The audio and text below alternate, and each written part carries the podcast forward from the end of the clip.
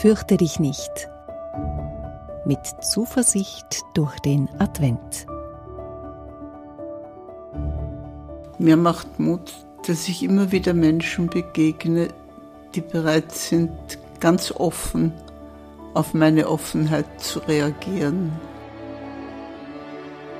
So wie Sie jetzt.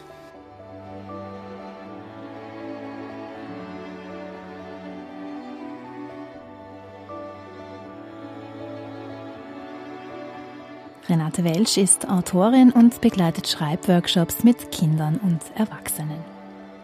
Ihr aktuelles Buch heißt Hoffnung lebt vom Trotzdem.